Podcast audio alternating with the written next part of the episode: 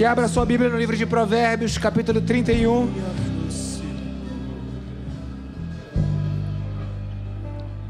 Aleluia. Hoje nós vamos aprender com as mulheres, ou aprendendo com a mulher. Amém? Você tem problema de aprender com mulheres? Não? Eu não tenho. Provérbios capítulo 31 faz referência a uma mulher exemplar ou uma mulher virtuosa. A gente tem que aprender com ela. As mulheres são poderosas demais, né, irmãos? Tem horas que elas têm que ficar caladas nas igrejas.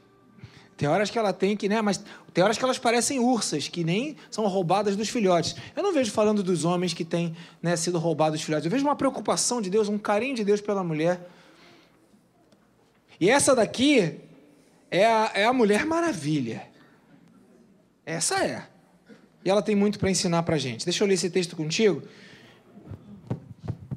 Eu vou ler direto e vou meter apenas alguns versículos. Provérbios, o último capítulo de Provérbios, que é o 31, a partir do verso 10. Eu vou ler até o verso 31. Vou ler de forma corrida, que diz assim: Uma esposa exemplar, feliz quem a encontrar. É mais valiosa que os rubis. Seu marido tem plena confiança nela e nunca lhe falta coisa alguma. Ela só lhe faz o bem e nunca o mal todos os dias da sua vida. Escolhe a lã e o linho e com prazer trabalha com as mãos. Como os navios mercantes, ela traz de longe as suas provisões. Antes de clarear o dia, ela se levanta, prepara comida para todos os de casa e dá tarefa às suas servas. Ela avalia um campo e o compra, e com o que ganha, planta uma vinha. Entrega-se com vontade ao seu trabalho, seus braços são fortes e vigorosos. Administra bem o seu comércio lucrativo e a sua lâmpada fica acesa durante a noite. Nas mãos segura o fuso e com os dedos pega a roca. Verso 20. Acolhe os necessitados e estende as mãos aos pobres. Não teme por seus familiares quando chega a neve, pois todos eles vestem agasalhos. Faz cobertas para sua cama. Veste-se de linho e de linho fino e de púrpura. Seu marido é respeitado na porta da cidade, onde toma assento entre as autoridades da terra. Ela faz vestes de linho e as vende e fornece cintos aos comerciantes. Reveste-se de força e dignidade, sorri diante do futuro, fala com sabedoria e ensina com amor. Cuida dos negócios de sua casa e não dá lugar à preguiça. Seus filhos se levantam e a elogiam. Seu marido também elogia, dizendo: Muitas mulheres são exemplares, mas você a todas supera. A beleza é enganosa e a formosura é passageira. Mas a mulher que teme o Senhor será elogiada. Que ela receba a recompensa merecida e as suas obras sejam elogiadas à porta da cidade. Amém, queridos? Amém, queridas? Diga assim, ó, eu serei essa mulher. É, não diz que você já é porque é muita prepotência. É um processo. Então diz, eu serei essa mulher. E agora você, homem, diz assim: ó, eu vou aprender, com essa mulher. Amém? Agora todos juntos repitam assim: ó, aprendendo, aprendendo. Com, a mulher. Então o verso 1 fala que ela valoriza mais as pessoas do que as coisas. Verso 10, né? Uma mulher, verso 10, eu tirei essa expressão desse texto. Uma mulher exemplar, feliz é quem encontrar que, que você quer encontrar na tua vida? Um bom emprego? Você quer encontrar na tua vida o quê? Um bom carro? Você quer encontrar o que na tua vida? Feliz é um homem que encontrar uma boa mulher. Isso significa que encontrar pessoas valiosas é mais valioso do que encontrar outro tipo de valor. E a gente precisa aprender com essa mulher a valorizar mais as pessoas. Verso 11 fala que esta mulher ela é plenamente confiável. Então a gente precisa encontrar pessoas confiáveis. Chega de ser enganado, né, irmãos? Chega de ter gente que promete uma coisa e faz outra, diz uma coisa e faz outra, ou como o Denorex. Tem muita gente aqui da época de Denorex. Né? Alguém já até virou o rosto para não ser citada, né? Eu não falei nada, mas todos já sabem. Eu gosto da igreja por causa disso. Ainda a palavra nem me chegou à boca, vocês já conhecem toda. Verso 11 aponta para mim pessoas confiáveis. E elas existem. Seja você uma pessoa confiável. O verso 12 fala para mim de que essa mulher faz bem para o marido o tempo todo. Aleluia! A gente querer fazer o bem para todo mundo o tempo todo é ótimo. Agora de manhã eu levei a Giovana lá na, na UERJ, que ela está fazendo a prova, junto com a Liza, junto com o João, junto com a Liza, já falei. É. Rebeca, eu, eu confundi. João, Rebeca, Liza, Gigi. E que Deus os abençoe. Oramos pela vida deles, em nome de Jesus e peguei um trânsitozinho legal. E é bacana porque a Giovana falou: pai, chega a me dar dor na barriga. Porque o carro vem em força. Você faz o quê? Força também. Aí o outro, porque senão tu não anda. E aí às vezes assusta um pouco, mas o trânsito é assim mesmo, né? Não é que seja uma coisa de. Né? Não, não houve nenhuma briga, nenhum racha. É o normal, né? E dentro de casa, essa mulher ela faz bem o tempo todo para o marido, e o marido faz o tempo todo bem para a mulher, e dentro da igreja você faz o tempo todo bem para os irmãos da igreja. Amém, queridos? Você não tem vontade de esganar nem de matar, você é virtuoso, você aprendeu. E no trânsito você está o tempo todo cedendo. A Drica falou para mim: por que você não deixa as pessoas passarem? Eu falo, mas eu tenho que passar também. A gente veio discutindo, né? Qual deveria ser a atitude de um motorista cristão, pastor, no trânsito? Se você não forçar, não passa. Se você força, você está pagando mal com mal. Meu Deus, o que farei? O que serei? Para onde vou? Miserável homem que sou. Ou eu vou e ando e forço e chego, ou eu paro e não ando. Não sei o que, é que eu faço da minha vida, melhor andar a pé. É, de bicicleta é perigoso, Marise, bicicleta é perigoso. A gente vive nessa vida assim com essas dificuldades, mas essa mulher, ela faz o bem o tempo todo para o marido e nós somos desafiados a o tempo todo fazer o bem para as pessoas que estão no nosso entorno. Não é fácil. Não é fácil amar os inimigos. Não é fácil abençoar os que nos perseguem. Não é fácil abençoar aqueles que nos chateiam. Mas nós fomos chamados para fazer o bem o tempo todo. Agora eu queria pegar aqui nesse verso 13, porque amanhã é segunda-feira e muitos de nós, graças a Deus, teremos esse movimento. O verso 13 diz o seguinte: Ela escolhe a lã e o linho, e com prazer trabalha com as mãos. Repita assim comigo: trabalhar, com prazer. E para não deixar alguma dúvida na exegese do texto, isso aqui repete lá no versículo 17, que diz assim: entrega-se com vontade. Repete assim, ó. Eu tenho vontade de trabalhar. Ela entrega-se com vontade ao seu trabalho. Se existe uma coisa que Satanás quer roubar de nós, é o prazer de nós trabalharmos e o prazer de nós trabalharmos querendo trabalhar. Sábado eu fui dar aula lá no Betel. Te vi lá, né? Aliás, ele é muito bonito. Parece comigo, barbudo e careca. Deus abençoe você, né? E eu confesso que para sair de casa foi uma encrenca. Porque sexta-feira a gente ficou limpando cozinha até meia-noite quarenta, meia-noite cinquenta.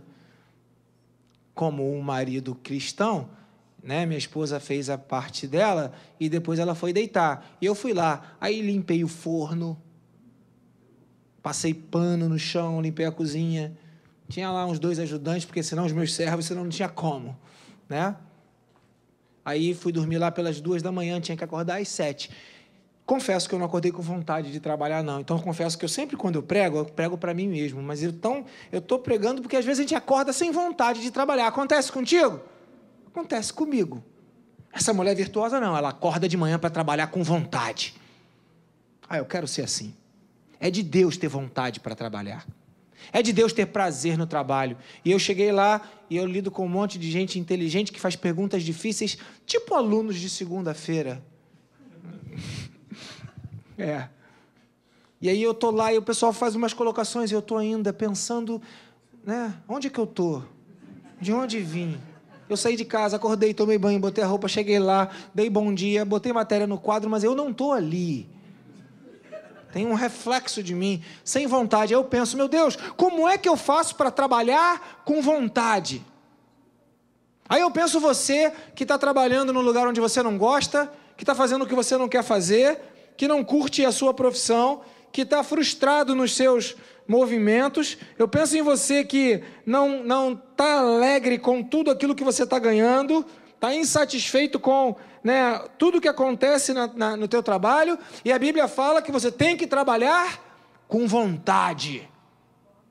Chegar e enfrentar o teu patrão, enfrentar o teu chefe, enfrentar os teus colegas de trabalho, enfrentar o ambiente de trabalho, enfrentar o próprio trabalho com vontade. E o texto fala que essa mulher, e eu tenho que aprender com ela, ela trabalha com prazer e com vontade. Porque parece que a vontade, é, né, a gente até se esforça para ter, mas prazer vai além da vontade. Prazer é algo que eu me agrado de fazer. Sabe, amados irmãos, não tem como a gente viver a nossa vida normal, como todas as outras pessoas vivem, e ser iguais a todo mundo. Nós fomos chamados para ser luz e sal. E ser luz e sal significa trabalhar com prazer e trabalhar com vontade. E se você trabalha com prazer e trabalha com vontade, você está sendo luz e sal. Você não precisa chegar no teu trabalho e ficar pregando o evangelho o tempo todo. Aliás, tem trabalhos que nem dá para pregar o evangelho. A pessoa está com um microfone aqui na boca, com uma tela na frente, atendendo ligação e nem pode falar. Mas se ela trabalhar com prazer e trabalhar com vontade, o evangelho estará sendo pregado através da sua vida. E o que, que você precisa para trabalhar com prazer e vontade? Lembrar do propósito. Lembrar para que, que você está trabalhando. Continuando a palavra de domingo passado pela manhã, que falamos sobre finanças, essa também é. E a gente estava aprendendo que se a gente não trabalhar com propósito, a gente vai perder a vontade de trabalhar. E aí, lá no Betel, que aconteceu comigo, lá pelas 8h45, uns 45 minutos depois, ou uma hora depois que começou a aula, aí eu olhei para aqueles alunos e vi ali pessoas que queriam aprender da parte de Deus, e eu me vi com o privilégio de estar ministrando na vida daqueles que serão futuros líderes de futuras igrejas. E eu falei: ah, isso aqui é muito grande, tem muito propósito nesse negócio. Senhor, obrigado porque eu estou aqui. E aí me deu vontade e prazer e aí eu pego a palavra de Deus e essa mensagem e digo para você que você precisa ter propósito no seu trabalho. E te adianto, se o teu propósito for ganhar dinheiro, sabe quando que o seu trabalho vai te dar prazer e você vai trabalhar com vontade? Hã? Hã? Nunca. Sabe por quê? Porque o dinheiro nunca tem limite. O dinheiro está fora dos limites da nossa natureza. A gente sempre quer mais. Sanguessuga tem duas filhas. Dá, dá, nunca se bastam. O dinheiro sempre quer mais, sempre precisa de mais. Essa semana alguém estava me mostrando um relógio novo, todo feliz. Quem vive pelo dinheiro vai querer outro relógio mais, mais, mais empolgante. Daqui a pouco, outro relógio mais empolgante. E a vida inteira vai querer, porque sempre vão vender algo novo, algo mais. Eu estou muito orgulhoso de mim de estar com o meu celular de 2018, irmãos. Eu não vou falar do tablet, porque eu não posso falar nem posso tocar nesse assunto. Mas o celular eu falo. Porque para mim foi uma libertação. Porque a gente, sem perceber, a gente fica envolvido nesse redemoinho da vida de que você precisa de mais, você tem que ter o mais, é o mais, é o mais, é o mais, é o mais. Calma! Para quê? E se eu não trabalhar com o propósito de que Deus está nesse negócio, eu esqueço ou afasto Deus dos processos, eu fico sozinho no meu trabalho, e aí agora o que, que eu quero? Eu quero o que a carne quer, eu quero o que a minha alma quer, eu quero trabalhar pouco, eu quero ganhar muito, e eu quero ter prazer na minha vida, eu quero ter uma sala confortável, eu quero ter móveis bonitos, eu quero ter uma música de fundo tocando, suave, uma, uma, uma, um cheirinho, um negócio assim, com, não, né, perfumando o ambiente. Quero trabalhar bonito, porém não é, desconfortável. Quero trabalhar elegante. Quero pegar o telefone igual no filme. Por favor, me traga um café e uma água gelada. Eu quero conforto, eu quero bom, eu quero melhor, eu quero a melhor marca de mesa, de celular, eu quero tudo que é melhor. Se eu perco o propósito do meu trabalho, eu vou querer trabalhar para satisfazer as necessidades da minha alma e não vou trabalhar com prazer. Essa mulher virtuosa, ela trabalhava com prazer, porque ela tinha um propósito na vida dela. Se nós perdermos o propósito do nosso trabalho, o nosso trabalho vai se tornar um peso na nossa vida. Por quê? Porque é com o suor do teu rosto que comerá o teu pão. É a maldição que é a consequência do pecado. Sabe como você anula isso? E a maldição pode ser anulada através da cruz de Cristo. Traz Cristo para o teu trabalho ele se fez maldição no teu lugar, e o teu trabalho vai deixar de ser um lugar de maldição, e você vai ter restaurado o lugar original do trabalho que Deus fez para a tua vida. O teu trabalho será um lugar de prazer, onde você vai trabalhar com vontade. Por isso que o servo de Deus prospera, porque trabalha com prazer e trabalha com vontade. Porque não há quem prospere que não trabalha com prazer e com vontade. Deus não é injusto. Ninguém que trabalha sem prazer e sem vontade vai prosperar. Agora, tem momentos que você não tem prazer, que você está triste, né? Neemias trabalhava feliz, alegre. Neemias capítulo 1 fala isso. O tempo todo com prazer. Recebeu a notícia do povo de Israel, Neemias ficou triste.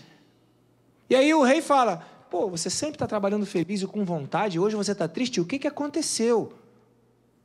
O que deve chamar a atenção são as exceções. E o desconforto, o descontentamento e a insatisfação no trabalho, na vida do servo de Deus, na vida daquele que recebeu a Jesus Cristo, que entregou a sua vida ao Senhor, sabe que todas as coisas cooperam justamente para o bem daqueles que amam a Deus, daqueles que vivem segundo o seu propósito. E por isso vivem segundo o propósito de Deus, sabe que todas as coisas cooperam então trabalha feliz, trabalha com vontade, se entrega para o trabalho. Pode ser que você acorde cansado, né, sobrecarregado, né, precisando tomar uns comprimidos. Eu fiz uma piada, era para todo mundo rir. Cansado, sobrecarregado, tomando comprimido. Ô, gente. Mas o Senhor te lembra quem você é. O Senhor te lembra a tua origem. O Senhor te lembra que você está ali porque tem um propósito. E não é dinheiro. Não é para você mesmo. Não é para se é, satisfazer com as suas próprias vaidades. Não é o que a Bíblia fala? Pedis e pedis mal, porque pedis para você poder. Então aprenda que se você trabalha com um propósito para a glória de Deus, você muda o seu propósito de trabalho. Você não trabalha para você. Aí complica, né? Porque se eu não trabalhar para mim, eu vou trabalhar para quem? Tudo seja feito para a glória de Deus. E essa bolha é só para os da fé. O que eu estou falando é a loucura da pregação. A sabedoria humana não prega o que eu estou pregando, não ensina o que eu estou ensinando e nem fala o que eu estou falando. Trabalhar para a glória de Deus é confiar que eu busco o reino de Deus em primeiro lugar e todas as outras coisas são acrescentadas. Senão eu vou querer ganhar, ganhar mais, trabalhar, progredir, crescer, ambição, venho para a igreja, Senhor, abre porta, Senhor, me dá. Ah, é errado fazer isso? Depende do propósito. Uma grande armadilha para a sua vida, pode ser um, uma tragédia na sua vida. Ah, Senhor, eu quero ganhar mais, eu quero progredir, eu quero crescer. Para quê? Onde eu quero chegar? Qual é o propósito disso na minha vida? É impressionante que a gente sabe, a gente lê, a gente ouve, a gente conhece, mas a gente parece que fica cego o lugar onde tem maior número de suicídios de pessoas é o lugar onde as pessoas têm maior prosperidade financeira. Lá no, no norte europeu, ali, centro-norte europeu. Muita gente que tem tudo, mas não tem nada. Bendito seja o nome do Senhor, que nos chama para trabalhar com prazer e com vontade e como que a gente faz isso? Trazendo Cristo para o nosso trabalho, anulando a maldição. Porque Cristo se fez maldição por nós, Ele se fez justiça por nós, Ele pagou o preço na cruz do Calvário, e então agora eu volto ao estado original, e o trabalho agora é para eu ter a alegria do Senhor, que é a minha força no dia a dia. Aleluia! Você quer ser feliz no seu trabalho? Traga Cristo para o seu trabalho. Continuando o texto. Verso 13, né, que eu estava lendo, fala: trabalha com prazer. 14. Como navios mercantes, ela traz de longe as suas provisões. Aí eu coloquei aqui: procura as melhores mercadorias e melhores preços. Navio mercante é um navio que faz comércio, que faz frete. Busca longe uma coisa e traz para cá. E essa com a mulher virtuosa, ela não compra na primeira loja que ela, que ela encontra. Mesmo que ela tenha que pegar um ônibus e ir lá em Madureira, ela pega o ônibus e vai lá em Madureira e compra, porque é mais barato. Fala sobre não ter como prioridade na vida o seu conforto imediato. Fala sobre ser zeloso com os preços das coisas que você adquire. Verso 14, já falei, verso 15. Antes de clarear o dia, ela se levanta, cinco da manhã, prepara a comida para todos os de casa e dá tarefas às suas servas. Ou seja, é uma pessoa que sabe delegar. A gente precisa aprender com essa mulher. Faz a sua parte, mas delega as funções. Agora, o verso 16, que está associado com o verso 18, ele é incrível, e esse é o segundo ponto que eu quero dizer para você, como um caminho da prosperidade debaixo da bênção do Senhor. Verso 16 diz assim: Ela avalia um campo, o compra, e com o que ganha, planta uma vinha.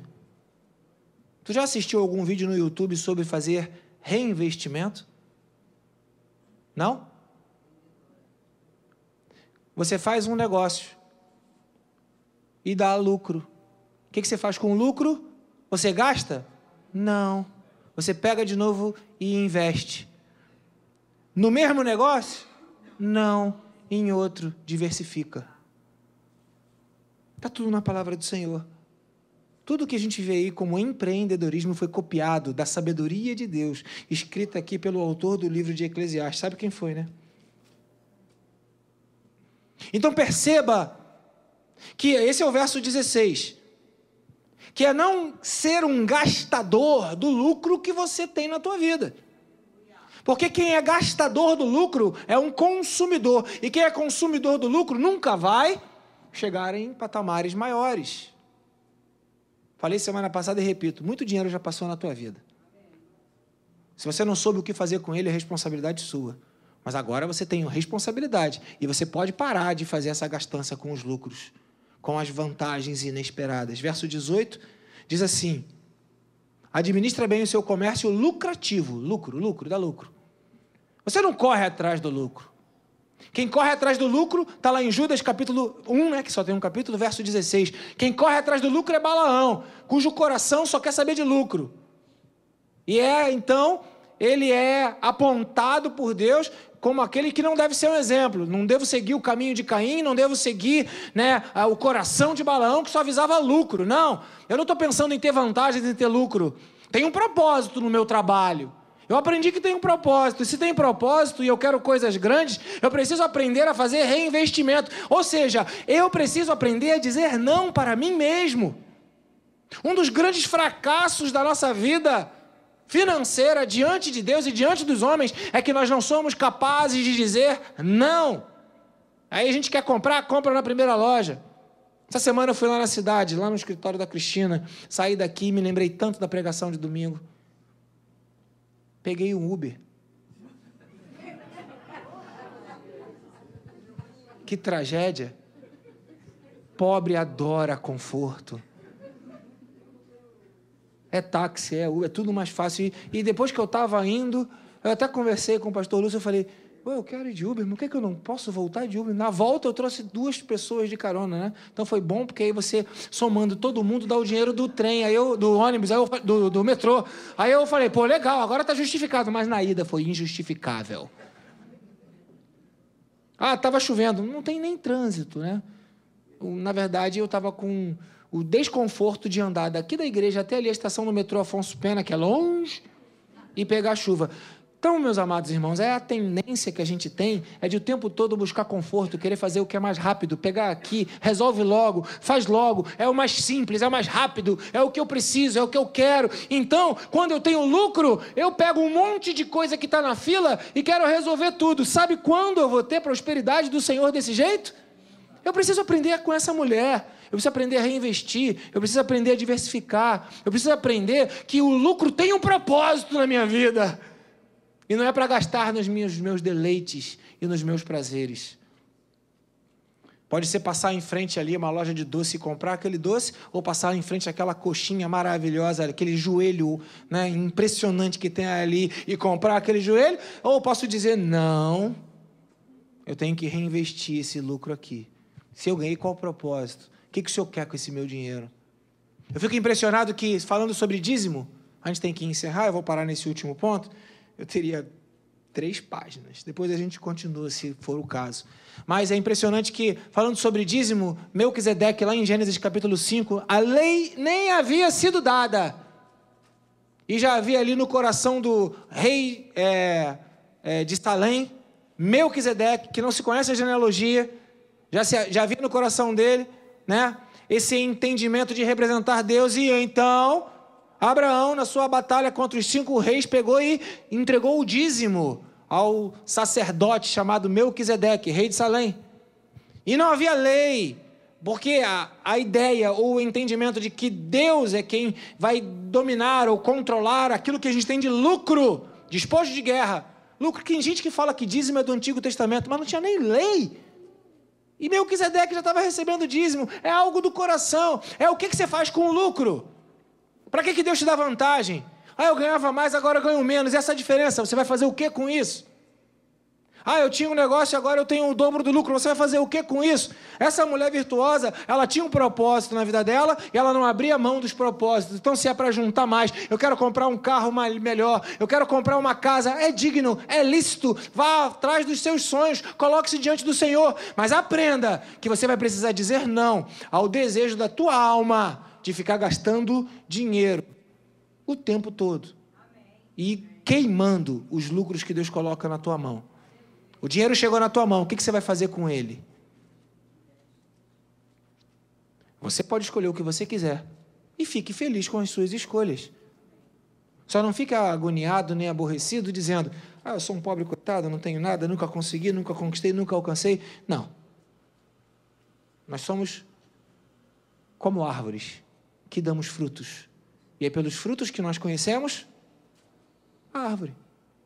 Então é preciso que você entenda que o que chega à tua mão, se você está restaurado pelo Senhor, se você passou pela reforma da reconciliação com Deus, tudo que você produz tem um único objetivo, que é para a glória de Deus. E a glória de Deus pode ser para abençoar a minha vida, para restaurar alguma coisa que eu quero, ou a glória de Deus pode ser para abençoar a vida do outro. E eu preciso ter esse entendimento. Senhor, o que queres de mim? Ah, eu não sei o que Deus quer de mim. Então a gente vai encerrar. Deixa eu só ler contigo Romanos capítulo 8, verso 26, 27 e 28. É, e a gente vai encerrar, o pessoal do louvor pode vir. Romanos capítulo 8. O que queres de mim? Eu não sei qual é a vontade do Senhor. Eu não sei como eu vou administrar segundo o propósito de Deus. Qual é o propósito de Deus? Esse texto é tão claro para mim, nesse sentido, ele fala, da mesma forma, Romanos 8, 26, 27 e 28. Romanos 8, 26, da mesma forma, o Espírito nos ajuda em nossa fraqueza, porque não sabemos como orar. Eu não sei o que fazer para resolver essa situação, não sei como orar, mas o Espírito intercede por nós com gemidos inexprimíveis. E aquele que sonda o coração, sonda o meu coração, ele conhece a intenção do Espírito. E se ele conhece a intenção do Espírito, ele sabe qual é a vontade de Deus. Se aquele que sonda o teu coração sabe qual é a vontade de Deus, você saberá qual é a vontade de Deus para a sua vida através do Espírito da verdade. Porque não conhecemos a vontade de Deus, aí eu não sei o que fazer com lucro, eu não sei o que fazer com dinheiro, eu não sei o que fazer com meu trabalho, com, tá, qual o propósito do meu trabalho. Ah, eu não sei como orar. O Espírito geme por você com gemidos inexprimíveis. Ah, mas eu não sei qual é a vontade de Deus. Aquele que sonda nossos corações e intercede por você, sabe qual é a vontade de Deus para a sua vida? Ele intercede por você, de acordo com a vontade. Hã? O que, que diz aqui o texto? de acordo com a vontade de Deus. E é por isso que a gente pode terminar e declarar: Eu sei que Deus age em todas as coisas. 28.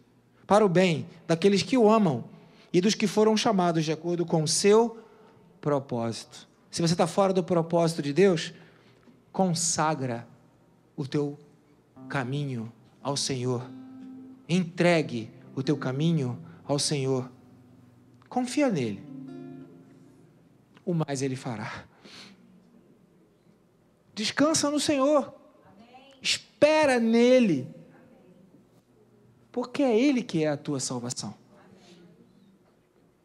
Ah, mas eu não sei se eu estou trabalhando no lugar que eu devia de trabalhar, eu não sei se eu tenho prazer ou desprazer porque eu estou no lugar errado. Entrega o teu caminho ao Senhor. Porque o Deus que fecha a porta é o Deus que abre porta, o Deus que dá é o Deus que tira, Ele é o Alfa, Ele é o Ômega, Ele é o princípio, Ele é o fim. Ele saberá fazer todas as coisas segundo o Espírito que intercede por nós, conforme a vontade de Deus. Então lute contra a sua tendência natural de ser independente de Deus, de querer coisas para satisfazer os prazeres do teu coração. E depois você mesmo ficará frustrado com o teu próprio coração. Porque é isso que o inimigo faz. Ele te incentiva, ele te motiva, ele te sugestiona, depois ele fala: "Viu? Você não é nada, você não é ninguém, você não conseguiu nada". Isso é tudo coisa do inimigo. E é por isso que uma das bênçãos da prosperidade é a bênção do contentamento de aprender o segredo de estar feliz em toda e qualquer situação. Consagra o teu caminho ao Senhor, consagra o teu lucro ao Senhor, consagra o teu trabalho ao Senhor, chama Ele para a tua vida. Amanhã, não vá trabalhar irritado, de má vontade, aborrecido, frustrado, triste. Vá trabalhar dizendo: Muito obrigado, Senhor, porque eu tenho um trabalho ah, mas esse trabalho eu não gosto, eu não tenho prazer. Senhor, eu te chamo, vem para cá, senta comigo. Espírito de Deus, fala através de mim, me ouve, muda a história da minha vida, seja o Senhor da minha vida. Como que eu faço isso? Sendo fiel no dízimo e na oferta, sendo fiel, os lucros chegaram à minha mão. Senhor, o que, que eu faço com isso? Eu tenho tantas vontades, tantos sonhos, tantos planos. Mas a Bíblia fala: consagre os teus planos ao Senhor. Vamos nos colocar de pé. Que Deus abençoe a tua vida. Essa é a loucura da pregação, que te ensina um caminho diferente para chegar onde o teu coração deseja chegar, e a palavra de Deus nos ensina isso. Eu é que sei que pensamento que tenho a respeito de vós, diz o Senhor. Pensamento de paz, para vos dar o fim que desejais. Seja qual for o objetivo da tua vida, Deus quer ser Deus nos teus objetivos. Seja qual for o objetivo que você quer nas tuas conquistas nessa terra, nesse mundo, que tudo seja para a glória do Senhor. Que o teu propósito seja viver para Ele, por meio dele e para a glória dele. Você vai ter luta, Sabe, irmãos, quando eu prego não quer dizer que eu sou perfeito. Não sou perfeito. Assim como a mulher virtuosa é um processo, mas a gente sabe e a gente luta. Aí a carne clama, aí a gente reduz a nossa carne à escravidão, esmurra o nosso corpo e fala: Senhor, eu estou ensinando a tantos, eu não vou ser desqualificado. E assim tem sido, e até aqui o Senhor tem sido o sustento e a fortaleza. E pela graça do Senhor,